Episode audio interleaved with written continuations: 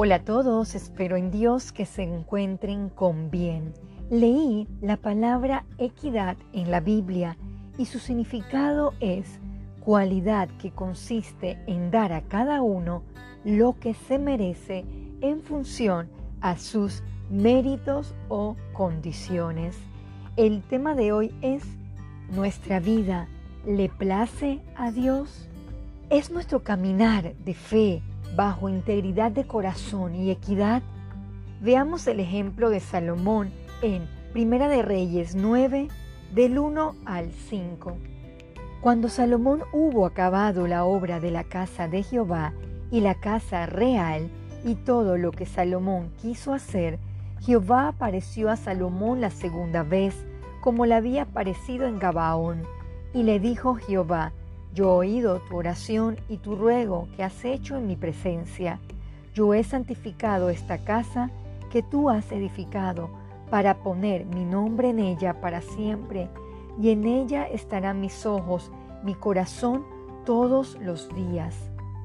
Y si tú anduvieres delante de mí como anduvo David tu padre, en integridad de corazón y en equidad, haciendo todas las cosas que yo te mando y guardando mis estatutos y mis decretos, yo afirmaré el trono de tu reino sobre Israel para siempre, como hablé a David tu padre diciendo, no faltará varón de tu descendencia en el trono de Israel.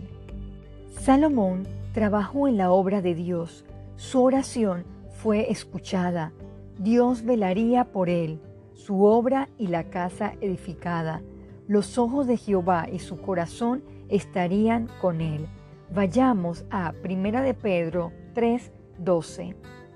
Porque los ojos del Señor están sobre los justos y sus oídos atentos a sus oraciones, pero el rostro del Señor está contra aquellos que hacen el mal. Este pasaje muestra la otra cara de la moneda con aquellos que viven en contra al plan de Dios. Este mismo punto es señalado en Primera de Reyes 9, del 6 al 7. Mas si obstinadamente os apartaréis de mí vosotros y vuestros hijos, y no guardaréis mis mandamientos y mis estatutos que yo he puesto delante de vosotros, sino que fuereis y sirviereis a dioses ajenos y los adoraréis, yo cortaré a Israel de sobre la faz de la tierra que les he entregado, y esta casa que he santificado a mi nombre, yo la echaré de delante de mí, e Israel será proverbio y refrán a todos los pueblos.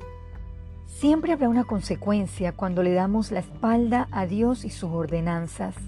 Ahora bien, ¿cuánto placer le proporcionamos a Dios con nuestra vida? La vida de Salomón al final se extravía de la dirección de Dios y le trajo consecuencias. Dios siempre obrará en equidad, nos dará a cada uno lo que merecemos.